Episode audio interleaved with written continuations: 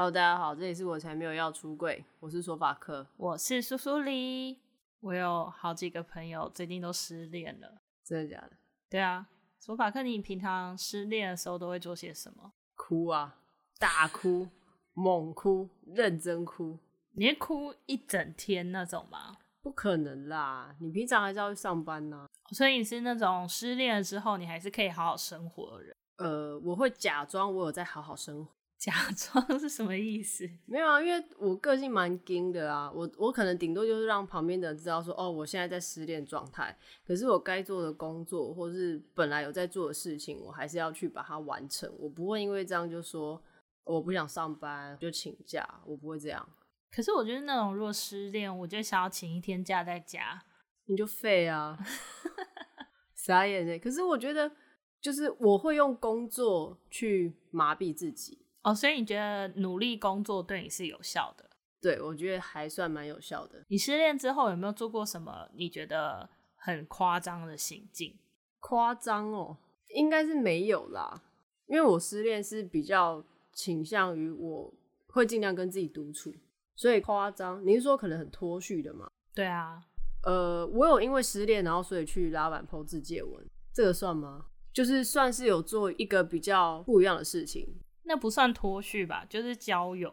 对啊，我就会用交友的方式来转移我自己的注意。那所以失恋之后没有去夜店？有啊，蛮长的。因为其实我自己没有非常喜欢主动去夜店，就是一大群朋友一起约出去的那一种。然后我刚好又遇到失恋的时候，我朋友那个时候是很故意的，几乎每个月都把我拉去夜店。哎、欸，你朋友人很好哎、欸。我之前还有过失恋。然后我自己一个人去塔布，好可怜哦。我记得那天好像是有节目还是什么，然后我就自己一个人去。但我去了之后，好像过也没到一两个小时，我就在里面遇到认识的人，然后我们就去吃宵夜了。所以其实你那天也没有真的说玩到一个程度，或是说玩到有认识人。我从来都没有在塔布里面真的有交到另一半。你有是不是？有啊。有一个啊，有有一个就是那个时候也是朋友知道我失恋，然后就去夜店，然后反正后来有交往啦，虽然也是分手收场。再来还有一次是也是算失恋的蛮惨的，所以那一次去夜店是连续一整个月，每个礼拜都去，有遇到喜欢的人，只是后来没有交往这样子。可是我觉得对我来说，可能夜店这件事情，我从高中的时候就有当过夜店公关，哇哦。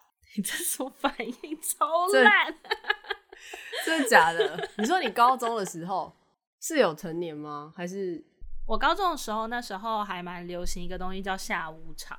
北部吧，南部是没有这种东西。南部没有，南部没有，南部很清楚，我不是很懂，我听不太懂。就那时候很流行一个东西叫下午场，它的时间大概是下午一点到四点这段时间，因为它既然是下午，你未成年的就可以进去。可是这个时间，所以他是可能只开在暑假嘛，不然这个时间大家应该在上课吧？六日啊，哦，六日说跟妈妈说我要去念书喽，或者是我跟朋友出去玩，然后其实是去夜店。那时候是在公馆那边有一间，它是在二楼，其实很小诶，没有很大。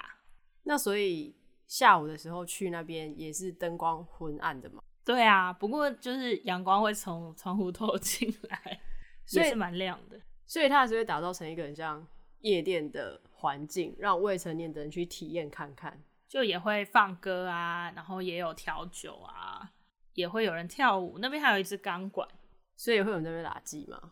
未成年的时候会啊，一定要的啊。所以你看过很多人在那边喇舌，还是你自己也参与其中？都有都有，而且连塔布都有，好不好？他们刚开始的时候也有过下午场啊，我就没去过啊，我就会知道哦。可怜呐、啊，不用吧？哎、欸，你都你都说你没有在夜店交往过，你才可怜。我是没在塔布交往过，我在之前的夜店有交往，但因为那时候的身份不一样，我那时候不是一个单纯去玩的人，那时候是公关。我觉得公关可能本身就会有比较多人想要认识你。那你在台北有去过女人国吗？完全不想。为什么？我不知道，就是我觉得他跟塔布的那种营造出来的氛围。我会觉得我想要去塔布，应该我会觉得比较自在一点。我也有去过女人国，不过我也只有去过一次。我觉得那边的形式我也不是很喜欢，就也不是不好，但是我觉得那个形式不适合。什什么叫形式？就他们比较是会面对一个大舞台嗨，我觉得这个感觉不是我想要的去夜店的感觉。塔布以前也会啊，他不会从头到尾吧？女人国有点，我上次去的感觉就有点大家是面对的舞台，我觉得那感觉就对我来说比较像去看表演，比较不像是去夜店。可是下面的人不会互相聊天认识吗？应该还是会吧。可能我就是没有被认识，没有被搭讪，所以我就觉得不好玩。啊，所以结论就是边缘人到了夜店还是边缘人。可是我如果去塔布，通常都会认识人啊，只是通常认识了几天之后就不会有联络。所以是你的问题还是对方的问题？应该是我的问题吧？我觉得我有点难聊啊。不过我之前当公关的时候啊，其实那阵子是我觉得我练习社交的蛮好的一段时间呢。因为你都要去跟那些客人，就是呃，跟关心他们啊，然后问他们要不要来啊什么的。你有遇过就是觉得特别帅、特别或者是特别有魅力，想要认识他的吗？有啊，而且我还有交往啊，反正就是分手收场了。好了好了，但但我相信，就是我觉得不论什么地方认识啊，最重要就是两个人是愿意好好的一起往前，这件事比较重要了。不过我觉得还是。要挑选你想要的人比较常出现的那个地方，会比较容易遇到你想要的人。比较常出现那个地方什么意思？比如说你喜欢爱读书的人，你可能去夜店就比较难找到啊。所以我要去公馆附近，是不是？可能去成品附近啊。好哦。所以不觉得是不是？我没有特别想啊，因为。对我来说，交往对象我没有设限，说他一定要什么样的背景。我交往过念到台大硕士，我也交往过高中没有毕业的。就是我觉得这些条件我不会设太多，我比较看感觉。我觉得感觉对了，然后价值观也算 OK，那就可以交往了。所以以你的恋爱经验，你应该是失恋很多次咯。干你屁事！没有啊，我要问问看你，你有没有在失恋的时候做什么你觉得特别有效的平缓自己情绪的方式？我会抱着我的猫大哭，因为我觉得他们除了你上班时间以外都跟你相处嘛，算是另外一种家人。我觉得他们多少还是可以感觉出来我们的情绪，或者是比如说我今天可能有点生气，我的猫咪做错事，它会知道要害怕或者要赶快跑开。所以我不开心的时候，或者是我失恋，我真的就是失恋。之前有一次很惨，然后我就是下班之后，每天回家抱着我的猫大哭，然后我一直问他说：“那你爱不爱我？你知道我，你知道我现在很难过吗？你要爱我什么的？”就是我是用这种方式帮自己打气。我跟你讲，你不要笑，干很有用，好不好？笑屁！不是，索法克真的很爱问他家的猫爱不爱他，我真的觉得很荒谬，而且他会一直问，问到那只猫叫为止。哦，我就爽啊，它就会叫啊。你管我，我又不是问你。OK，好，就是我觉得如果你有养宠物啦，真的狗或猫应该蛮有效的。但是如果你今天养的宠物是青蛙、蜥蜴或是蛇，可能比较难用这个方式去去解决你的情绪。他们还是可以对着自己的宠物聊天啊。对啊，是可以啦。可是我觉得你今天抱一个活体、有温度、有心跳的那种感觉是。会让你真的觉得说有一个人有一个生命在陪伴你，他们也有生命，也有心跳，他们只是没有温，就是不适合抱啊。不然我觉得抱娃娃哭应该也是可以啦。哦，但你没有猫的时候怎么办？你养猫之前嘞，就是哭啊，想就是我觉得想哭的时候，你就把它发泄出来。我不会特别觉得说很丢脸或干嘛。我甚至也有讲电话讲到哭，或者是哦，我想起来了，我以前会打电话给我妹。我会因为我妹在南部，然后我一个人在北部，然后我就会打电话跟她说我跟谁谁失恋，然后我就会跟她一直抱怨，然后痛哭什么的，然后反正其实她也会听我讲，那多讲几次，我觉得自己会有点麻木，然后我就会觉得哎、好像好像差不多了这样。不过我自己也是，我觉得想哭你就哭，我觉得把那个情绪发泄掉比一直忍着不哭好。我之前有一次也是失恋，就蛮惨烈的，我觉得。我每天回到家坐上沙发，我就先哭两个小时。真的假的？你那是什么时候？你爸不在吗？没有，就是自己住的时候。反正我就先哭两个小时，哭到我觉得好，我现在情绪有点平，然后再去做一些事情，大概持续了一个月吧。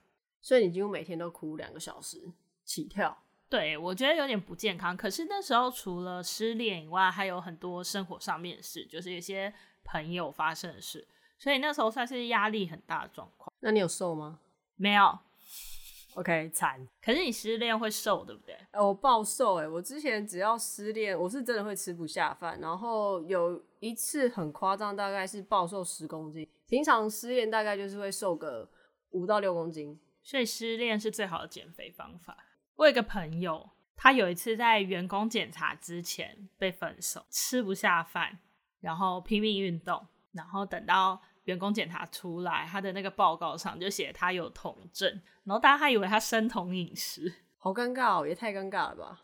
可是他好像瘦了十公斤哎，那他后来有继续维持这个体态吗？他现在身材也还不错啊，可是他就有维持运动，我觉得应该是因为他有维持运动。好啦，也算是因祸得福，就是因为失恋之后一直运动，然后就等于保持一个很好的习惯到现在，所以他应该会谢谢那个人吧。我不知道，我那时候高中失恋是只吃得下小美冰淇淋，没有叶配。我觉得那时候只觉得，我就是想吃一点甜甜的，然后软软的、冰冰的东西，所以我就会什么都不吃，我就狂嗑小美冰淇淋。我高中的时候蛮瘦的。那你有因为这样变胖吗？它热量也是不低。可是我只吃那个哎，所以其实那时候好像还是变瘦。哦，就是你饿到有感，然后你才去吃小美冰淇淋，真的很好吃，没有叶配。那你，你不是说因为最近你的朋友失恋都来找你？我有一个朋友，他我真的觉得他很疯狂。他跟我说，他认识了一个朋友会通灵，可以跟月老聊天，所以他就花了一千多块去预约，然后他过几天要去找月老聊天。你说他去花钱，然后找会通灵的人跟月老聊天？对啊，他花多少钱？一千多啊。所以他有限时吗？因为我不知道，我没有问他、欸。我那时候听到，我就问他说：“啊，所以他可以给你什么？”可是他也不确定。那他不如付我一个小时一百块，我可以陪他聊，看他聊到什么时候就陪他聊。可是你不知道他姻缘什么时候来啊？那觉得他看他自己造化，我有什么办法？我后来是觉得，反正我也没有办法说服他，我就丢那个流氓的影片给他。我之前有传给你看过，嗯，就他那有三集，反正。第一集是说你要去写你的理想条件。我觉得拜月老这件事情对我来说可能可有可无，因为毕竟我就是基督教。可是我觉得写下自己理想对象这件事情，一方面是你失恋的时候，你可以去回想说这个人到底适不适合你自己；另外一方面是在你找下一个人的时候，是可以有助于你去筛选不适合你的人的。可是我觉得设什么？条件目标对我来讲不太实用，因为我不会遵守。可是我觉得人都会有理想的样子啊。可是我比较看重感觉，我觉得理想的样子，理想的样子可以装啊。我觉得水瓶座啊，我我不想跟水瓶座讨论这个。那你问屁？我是跟大家分享，我觉得如果你正在失恋的时候，去写这个清单，我觉得是一个还不错的方式。另外就是我自己。之前在就是我之前说我就是爆哭的那两个月，后来我就有去冥想，我觉得冥想是一个能让心静下来的一个还不错的方式。冥想我也不行，就是你要我大概一小段时间都不能动，对不对？你可以躺着啊，因为冥想你不一定一定要坐着。那我不如睡觉，我干嘛还要冥想躺？可是失恋的时候，大部分人都睡不着吧？有时候冥想你会比较好睡，我觉得至少让你能够睡着也是一个好事。你说冥想，我现在只想到妙禅，很烂。可是你最近身边不是失恋的不止一个吗？他们是要跟你分享做了什么对自己有益处的事情，还是他们一方面也是要找你哭诉，或者是找你一起骂骂他们那个对象？哦，我觉得如果有人跟我讨论的话，我就是骂啊，他们也没有要听好话嘛。可是如果你知道是你朋友很渣嘞，我朋友很渣，听我朋友。好，你就渣。不过我觉得，呃，我自己啦，我是不会那种，就是安慰他说，哦，没有，就是这个地方，其实你们可以克服啊。我不会这一种，我就是会去跟他说，我觉得你们两个就是不适合，我就是劝离不劝和的那一种。啊，可是我会看情况哎，就是如果我朋友今天跟我说，我真的还是很喜欢他，我还是想要追他，我还是想要为他做什么，我就会觉得好。那你如果真的还想做这些东西，你就去做。就是至少我觉得他可以保持有一个生活重心。但是我觉得你如果真的说你要去做，你就好好做，然后不要在那边哭来哭去的，我就会觉得很烦。可是我觉得只要有一方动起了想要离开的念头，那这个东西就已经有裂痕。那既然是有裂痕的东西，你为什么要继续去？想要把它留？没有啊，就是我觉得，我觉得这个东西只是让他说，他还是有一个，因为他还是想要试试看嘛，那就让他试啊，让他试到最后，就是完完全全百分之一万踢到铁板，他不会想再试了。那我觉得就差不多了，就表示他已经有先过了一个关卡，你知道？好累哦，哎，又不是我累，也不是你累啊，我就觉得，我希望他们可以赶快放弃。我觉得。对方如果已经离开你了，你还一直想要他回来，受伤的也还是会是你。我觉得没有必要做这种事情。但本来每个人的选择不一样啊。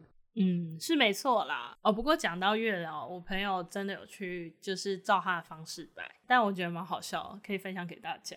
就我们那天在讨论啊，就觉得明明就是求的是正缘，为什么来的是一个这么奇怪的人？他可能就只有现阶段的正缘。没有，我们就讨论一下，发现那个男生名字里面有正。OK，所以下一个对象可能名字里面有缘，是不是？有可能哦。他有觉得不准吗？或者是他觉得说，是不是姐姐在跟我开玩笑之类？他就觉得月老是不是在旋转他？什么叫旋转他？我不是很懂。我现在只想到，我我现在只想到旋转跳跃。我闭着眼。不知道，他是这样讲的啊。所以你说他之前就是去拜。拜完得到了一个名字有正的男生，对啊，那他跟那个人现在就结束，嗯，应该是结束了吧？那他现在有觉得要再去拜一次吗？他已经再去拜一次，可是就是这次就明确的说他想要不要那么复杂的关系，就名字不要有正，也不要有缘。你这个笑点很低。不过我觉得其实那种就是几年的，可能一两年的失恋，其实是还蛮。容易平复的。你的意思是说，这段感情只有一年或两年，那失恋之后比较好平复，是这个意思吗？我是这样觉得啦，因为我之前就是有一段交往蛮久，就是六七年的关系。我觉得那个六七年的关系，你会变成你在生命中还是很容易会反射性的去做一些事情。我觉得那个就蛮可怕的。你说有一些习惯会留下来吗？比如说你叫人的时候，你就不想叫错。啊，叫人哦？你是说你在去跟下一个交往的时候，你就会叫成那一个六七年的名字？对，或是你有什么时候突然想说要干嘛的时候，你就会发现，哎、欸，我转身就是可能后面没有人。你以为偶像剧是不是？没有，就是那个是一个习惯，所以我觉得其实最可怕的是习惯是很难戒掉的一件事情。叫错名字不行哎，那就很难改啊。可是会注意啦。那你当时的交往对象有？傻眼，通常会叫错名字，不是因为那个吗？通常都是在脚踏多条船的时候，你忙不过来，然后所以才不小心叫错。没有，就是因为交往很久，然后你你就很习惯，比如说你很着急的时候，你要叫的名字就是那个人的名字。那这个习惯你已经养成，比如说你已经养成四年了，你四年要去改，很难改掉啊。可是我会没有办法想象，哎，因为就是我最久交往大概也快三年，而且还不到。所以我没有办法想象说，我今天要跟 A 交往的时候，然后结果我喊成 B 的名字，那这样是不是代表其实你不够喜欢后面那个人？没有，我觉得不是，就是真的是习不习惯的问题。那你那两个中间隔多久？我觉得我问到重点了，不敢说，不好说。不然你空窗的时候在干嘛？因为我今天问我朋友，他们每个人都跟我说约炮啊，我就不知道该怎么办。我空窗的时候，其实都是找朋友出来吃饭比较多诶，因为水瓶座的话，通常比较懒得社交。那我觉得交了女朋友之后又更懒，而且我几乎交往对象大多都是同居比较多，所以我交往的时候都是花比较多时间在另一半身上。那我单身的时候，我就是趁这个时候把我的友情的时光 补回来，所以我就会一直约朋友吃饭。然后我也会去认识其他人啦，就是透过网络上各种管道去认识其他人，把一些闲暇时间就是利用跟朋友见面，或是跟网络认识的人聊天，那这样其实时间就分散掉了。所以你是那种失恋的时候会去找朋友或是妹妹吐口水的人？对啊，就是我只要有一个出口讲一讲，我觉得好一点。那我觉得这个出口也不一定说是要认识的或不认识的，我觉得都 OK。我觉得我相反哎，可能朋友知道的时候都已经是事情结束的时候。你说一年后吗？你可能会在快要分手，你感觉到的时候，你就跟他们讲。没有啊，我都是跟他们说，哎、欸，我被甩了，干，我又被甩了，不爽啊。哦，因为你都是单方面被甩。对，我几乎，对，我现在好几个几乎都是这样，可能我人品差啦。那我大部分都是可能就是事情告一段落，然后我就会密我朋友说，哎、欸，我现在单身了，这样。我不太会去跟他们说中间发生什么事，除非他们问，他们想知道。我的习惯是我比较喜欢可能写下来或是发文。那你朋友通常听到你单身会特别说要约你去哪里玩吗？我们通常就如果有人单身了，就会约出去吃个饭啊，聊个天什么的。以前会打麻将啊，现在就没有人可以打麻将了。我觉得我自己不讲，有一点是我觉得有点麻烦，因为。你要把整个事情讲清楚，就有一点麻烦了。然后你还要顾及你有没有把事情讲的偏颇，我觉得很麻烦呢。我就说要一起骂吗？是啊，我也有那种朋友，就是他只要骂人，我就觉得骂的真好，真棒。所以如果我遇到一些就是比较委屈的事，我就会去找那个朋友，然后我就跟他说，我今天就是要听你骂那个人，然后他就不管我说什么，他就会骂他。我觉得你讲的就是我欸。不是 你没有，可是因为我也是会觉得我的朋友，我的另外一半受到委屈，我会比他们更生气的那一种。哦，是啊，我是那种我朋友都觉得你为什么不生气？我有一个很好的朋友，我跟他走在路上，如果有人撞到我，因为我通常都不会有反应，可是他会转过去骂人。我以前有时候会，但有时候看情况了。但其实大家都长大了，还是不要这样好了。没有，我就会心里想说，好啊，你就给我好好走路啊，下次不要被车撞哈，不要被 绊倒啊，安全一点哈。哎、欸，所以你都没有什么精彩的失恋故事可以讲？什么叫精彩的失恋？我就是都被甩啊。我有想到一个，是我那时候高中的时候，就你刚刚说的那个长得特别帅，后来分手，我还下跪求他回来，然后也 失败。你是在只有两个人的空间下跪吗？对啊，对啊，对啊。那他看到你下跪的时候，他有吓到吧？没有，他就跟我说不要。后来我其实有一段时间蛮崩溃，我那时候晚上就我觉得那时候的状态已经有点是精神状态不太好，我晚上的时候就会尖叫啊，然后捶墙壁啊，而且那时候的状况是我很难过，可是我早上都没有事，然后可能也很累，可是我一躺上床就很清醒。然后就会开始流眼泪，我什么都没有想，我就会开始流眼泪。对啊，我怀疑你不是，也是鬼压床。不是啦，那是你第几段？第三吧，第三还第四？第四吧。听起来很惨哎。其实那时候还蛮惨，而且这这个状况延续蛮久，就是我晚上精神有一点不稳定的状况，延续了好一阵子。大学的时候不是都会有咨商室吗？嗯，就大学免费那种。对对对，我就特别去智商室跟他们聊聊天。我觉得有聊有差啦，至少你有一个，我觉得是知道怎么应对你的难过的人跟你聊天。我觉得这是很重要一件事。你说到智商，我突然想到，我其实还在大学里面的时候，我失恋都会去智商。你说每次吗？对，我每次都会去，就是。反正就是我每一次只要被甩，我都会去啦。你把这个资源用好用满呢，很棒啊！可是其实有时候有一些工作或什么家里的一些东西，我也都会去聊。就是我会觉得我需要同才以外的比较岁数比较大的人给我一些建议。所以你觉得对你来说是很有帮助的？我觉得有吧，就是比你可能跟同学、跟朋友讲，他们可能也只能跟你说“好啊，你加油啊”或什么这种比较飘渺的东西以外，有一些比较实际的。可能告诉你怎么转念，或者是你可以试着用什么样的方式去调你现在生活的步调、生活方式这样。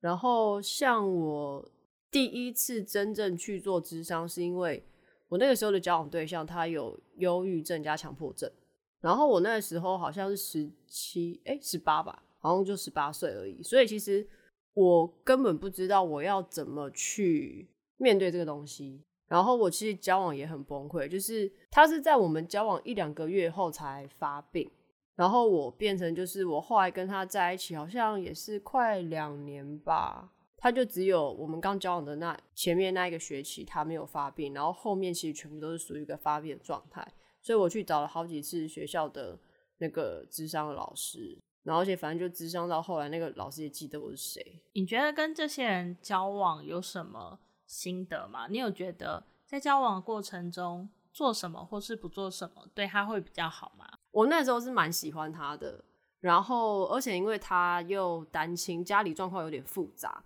所以我那时候会特别心疼他，呃，因为他的状况并不是我双亲家庭可以理解的，那我也没有遭遇过，所以反正后来就是我有去寻求帮助。那我觉得不管是什么样子的精神类疾病的患者，我觉得最好的真的是陪伴，而且很多时候就是他们自己要想通了，他们觉得想要跟这个世界开始有交流、有联系的时候。我觉得才有用，所以我非常讨厌听到人家去讲说什么忧郁症的，或者是一些相关的精神病患者说，你们就是不够用功啊，你就是不够好，就是那种责怪，我知道是完全没有用的，因为他们自己也不想。你这样讲让我突然想到，我今天有听到有一个说法，你如果一直遇到一样的状况，比如说你一直被劈腿，你一直被劈腿，可能不是你不好。而是你的人生中有一个课题你需要学习，当你顿悟了这个课题之后，你就可以走到下一个阶段，你就不会一直遇到这样的人。这些一直重复发生的事情，都是来让你理解那个会让你更好的那件事。就像我刚开始交往的前几个，其实他们都是心中一直有着一个前任的人。我觉得这些事情在后来造就了现在的我。我觉得这是。对我来说，其实就算那个时候很痛苦，但是现在会觉得还好有那个时候发生的事，所以我可以变成一个相对起来比较成熟的人。你说他们都心里还有前任，然后就跟你交往？对啊，我那时候好像特别喜欢这种人。所以你觉得你有过那个关是不是？你已经有过了那个关卡？我觉得我刚开始在谈恋爱的时候，可能跟我初恋有关，因为我初恋伤的算蛮重的，她是一个有点比我大好几岁的姐姐。所以我觉得我那时候对我的影响还蛮深。我在下一任的时候，我就觉得我需要掌握住感情中的主导权。那因为遇到了心里总是有别人的人，所以你不可能会获得主导权，因为他们根本就不 care 你。好惨哦！可是我觉得在这个状态下，我就发现你一直去征求你的主导权，会让你变得很不快乐。当放手了之后，我觉得双方的关系也会比较轻松。点一首李圣杰的手放开。哎、欸，不过我刚刚又突然想到，因为我不是说我其实好几次的感情问题，我都会去做智商嘛。我有一次真的是智商到非常不爽，我就翘掉智商，因为我记得我那时候学校智商是一个学期有八堂。那八次都上完之后，你可以决定你要不要再做一次那个八堂的循环。这样，我已经忘记那是跟哪一任分手之后，反正我也是去预约智商，然后前面几次都还 OK。我就跟那个医师聊聊到说，我觉得不知道是不是因为这个对象是什么什么星座，然后所以我就觉得怎样怎样怎样我的感受，然后结果他就突然说，哦，我们心理智商这个我们不聊星座哦，然后我就想说。可是我到这个地方来，我不就是寻求一个出口吗？我寻求一个发泄，然后希望你可以从我讲的这些东西给我比较好的建议，或是比较能够让我好好的去正向一点思考。他会不会就是要你不要被困在星座这件事情上面？我觉得不是诶、欸，因为他是很直接的听到我说哦，星座的东西，他就马上讲。这个我就不清楚，因为其实我去智商也只有去两次，后来我就觉得有点麻烦，因为在很里面的校舍，我就放弃了。因为其实我智商在学校里面，跟我到到我毕业之后，我去做一些花钱的智商，我其实蛮常做这件事情的。我是就真的那一次遇到有一个人不让我讲我想要讲的东西，我那次其实真的很不爽。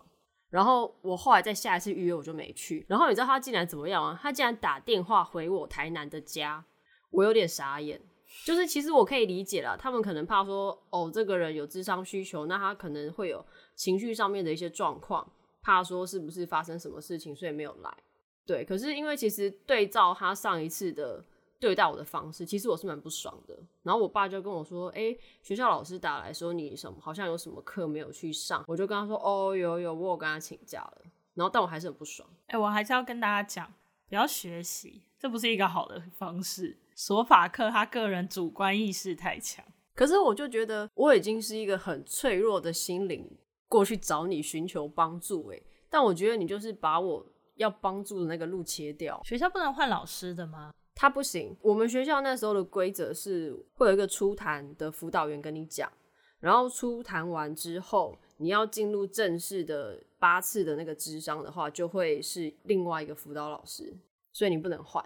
那你如果跟学校反映，说不定可以啊。我一定要透过翘课，是不是？我是不觉得。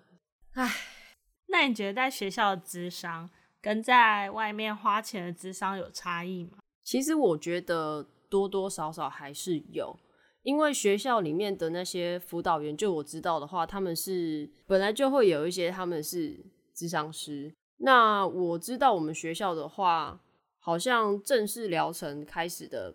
八次的智商，他是会请博士班心理所博士班的学长姐去带，所以也算是有一点实习的概念啦。然后我后来到外面的诊所去看的话，他其实也是有细分，比如说比较贵的院长，或者是已经是拿到正式的咨商师，可能一个小时就是两三千起跳。那你要便宜一点的话，就是他们可能会有其他一些学校的实习生，可能也是硕博班。那种可能一个小时八百九百都有。那我觉得他们在谈论一些人生方向或是给建议，我觉得多多少少还是有差。所以你对于咨商这件事情还是觉得蛮推荐的，因为我觉得咨商师他不认识你，所以他只能就你提供给他的好的或坏的资讯消化完之后去做一个比较中立的判断。但是你今天如果是跟很熟的朋友或是家人讲，他们难免会比较偏颇，我觉得不管是偏向对你好或是对你不好，我觉得这个都会没有办法让自己很中立的去想我现在遇到的问题。我觉得失恋其实真的要给自己一段空白的时间，因为我蛮多感情中间都是可能只空几个月我就开始下一段，那我其实是到现在进行式的这一段中间隔了。半年多以上，我才开始交往。我觉得这中间的修复真的有比较好，就是你多花一点时间跟自己相处，去看想要看的表演，去做一些以前没有做过的事情。我觉得，当你遇到一个可能你觉得是对的人，或是频率差不多的人的时候，你再回头去看以前跟现在的自己，就会觉得现在的这个自己比较好，也比较值得别人喜欢。